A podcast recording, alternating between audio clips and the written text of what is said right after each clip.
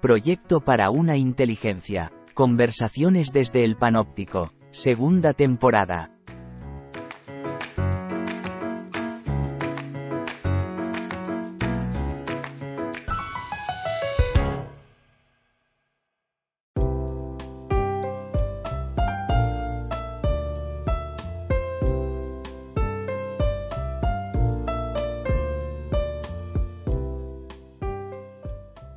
Buenos días, José Antonio. Nos encontramos de nuevo en Microargumentos. Eh, ya estamos en el episodio número 5.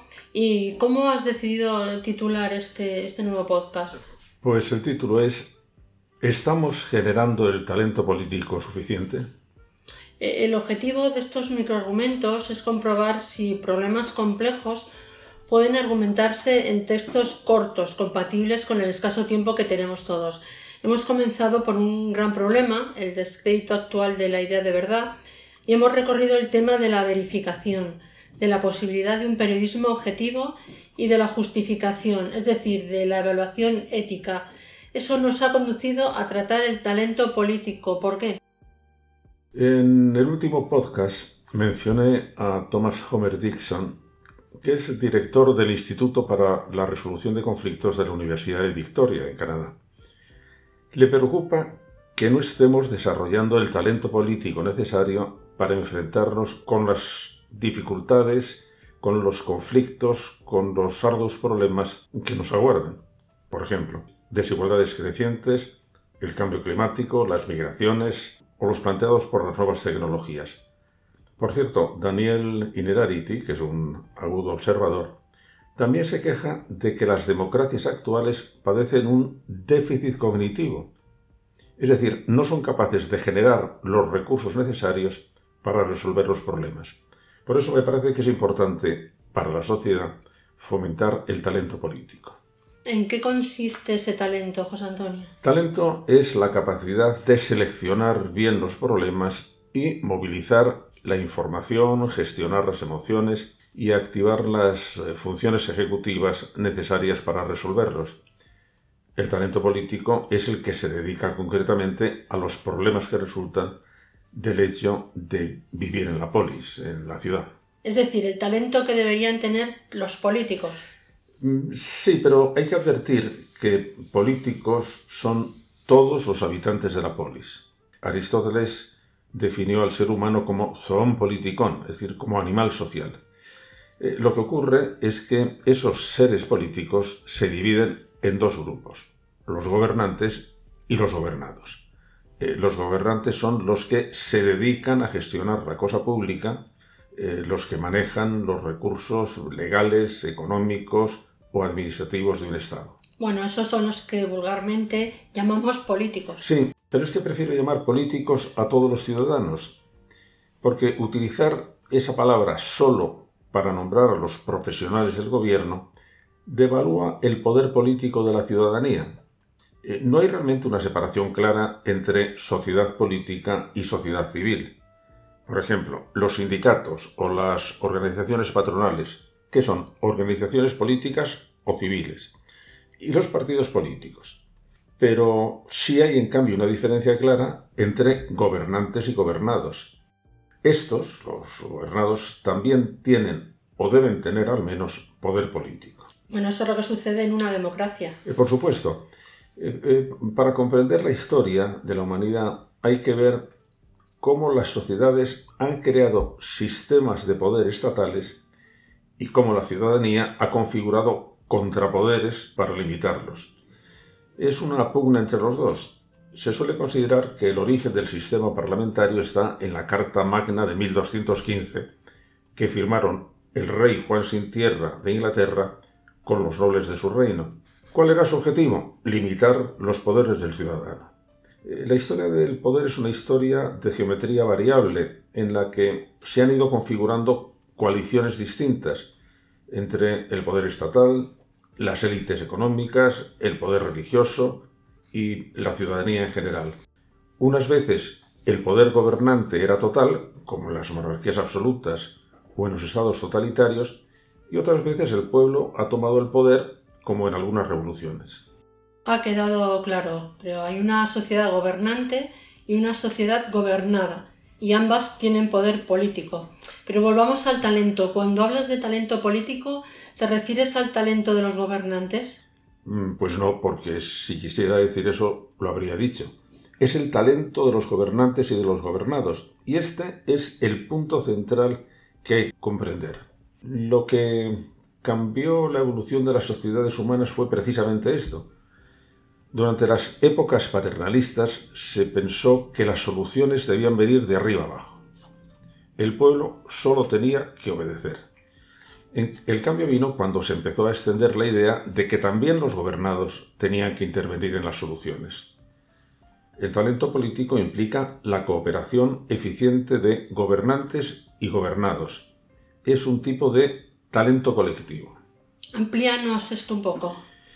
Eh, pues eh, eh, piensa, por ejemplo, en la organización de las empresas, que por cierto fueron pioneras en este asunto. Saben muy bien la importancia del capital humano. Por eso se preocupan de atraer y retener gente con talento y de formar a su personal, tanto a su equipo directivo como al resto de la plantilla. Pero esa competencia individual no es suficiente. Necesitan crear empresas inteligentes o empresas que aprendan con rapidez. Esa es una inteligencia colectiva que va más allá de la suma de inteligencias individuales. Recuerdo, José Antonio, que cuando trabajábamos en la Universidad de Padres hablábamos del talento de las parejas o de las familias o de las escuelas. Claro, es esa misma idea. La interacción de inteligencias individuales puede producir efectos ascendentes o descendentes, es decir, hacerlos más inteligentes o más tontos. Dos personas muy inteligentes pueden formar una pareja estúpida. Sobre todo si crean más problemas de los que pueden resolver. Claro, esa es la idea. Bueno, mira, tengo aquí una definición tuya. Me dice así, una organización inteligente es aquella en que un grupo de personas que tal vez no sean excepcionales, por el hecho de colaborar de una manera determinada, pueden producir resultados extraordinarios. Exactamente. Ese plus es el talento propio de la organización, o de la familia, o de la pareja. Y supongo también de las sociedades. Claro, eh, no basta tener buenos gobernantes, sino que hay que tener también buenos gobernados. Muchas veces decimos, cada nación tiene los políticos que se merece. ¿Te parece verdad? Pues solo en parte, porque eh, los ciudadanos estamos sometidos a múltiples sistemas de adoctrinamiento y de manipulación emocional, de los que con frecuencia no somos conscientes, pero que limitan mucho nuestra responsabilidad al elegir la democracia descansa en el poder de la opinión pública. Bertrand Russell, en su libro sobre el poder, señala que la opinión pública es omnipotente. Le parecía que era el origen de todas las demás formas de gobierno.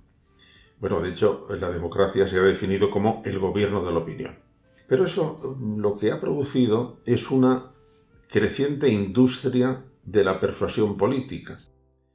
Ya en 1928, Edward Bernays, que era fue una importante figura de la industria de las relaciones públicas, lo advirtió, pero además sin recato alguno.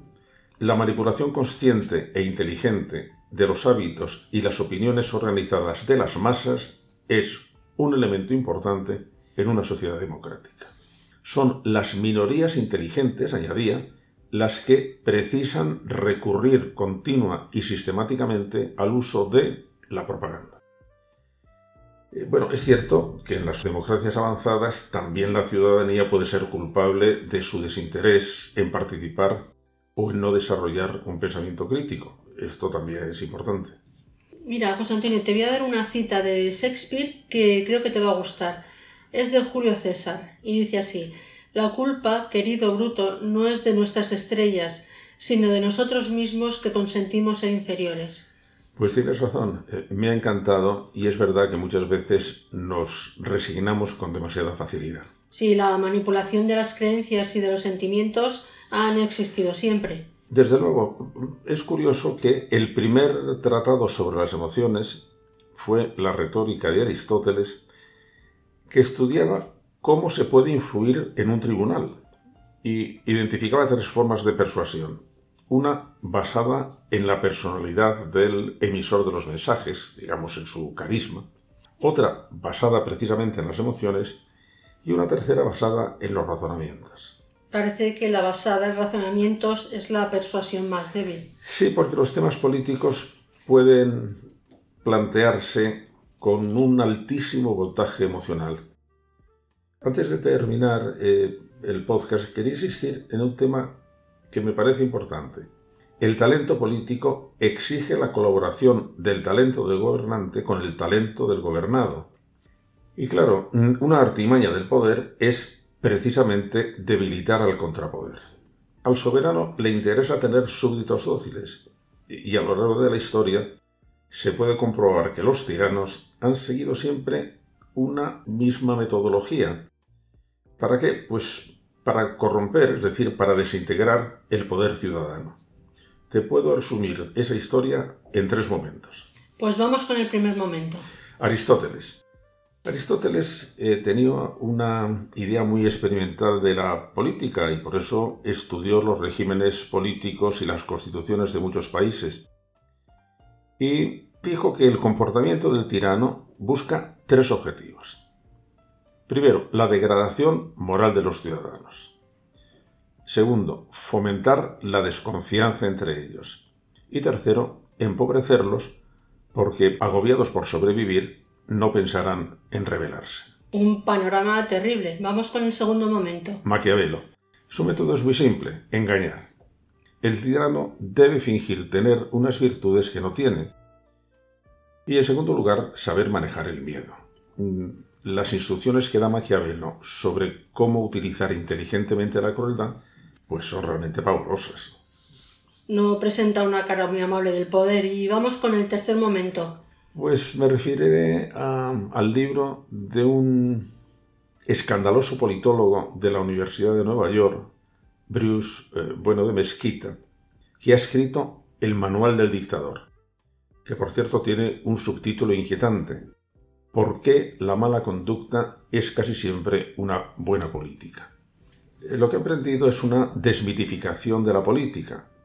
Mm, escucha lo que dice.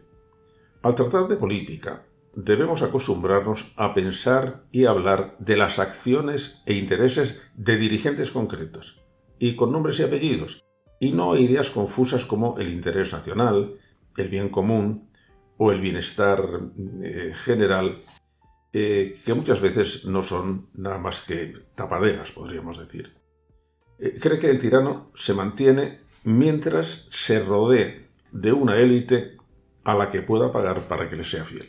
Es una visión demasiado descarnada del poder. Sí, lo, curioso es que tanto Aristóteles como Maquiavelo y Bueno de Mezquita lo que están descubriendo son las argucias del tirano para dar recursos, ahora diríamos para empoderar al ciudadano y que pueda protegerse de él, es decir, que su intención es buena. Bueno, y al final, ¿a qué conclusión llegamos? Pues que el talento político de una sociedad debe basarse en la cooperación del talento de los gobernantes y del talento de los gobernados. Eh, en mi próximo libro, que se va a titular Historia Universal de las Soluciones, voy a proponer la creación de una Academia del Talento Político, que tendría dos escuelas o dos eh, facultades separadas, aunque con algunas asignaturas comunes, la Escuela de Gobernantes y la Escuela de Gobernados. Sí, que ya te he oído algunas veces hablar de ello. Por lo que has dicho al principio, será una escuela para aprender a resolver los problemas públicos. Así es. El talento político debe proporcionar las mejores soluciones. Y esta expresión, las mejores soluciones, me parece muy sugerente. ¿Y por qué?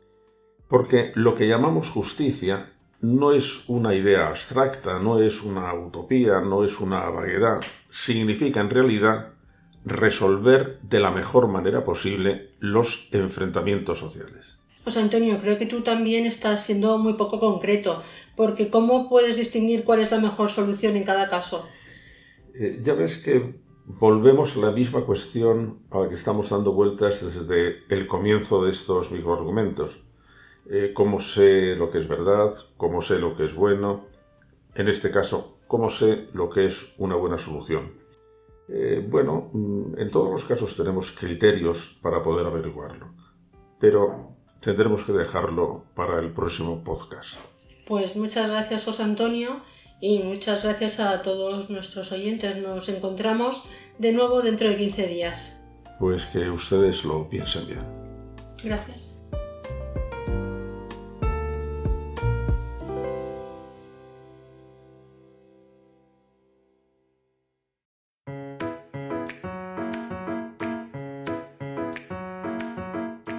Muchas gracias por escucharnos. También puedes leer su blog en joseantoniomarina.net. Nos vemos en 15 días.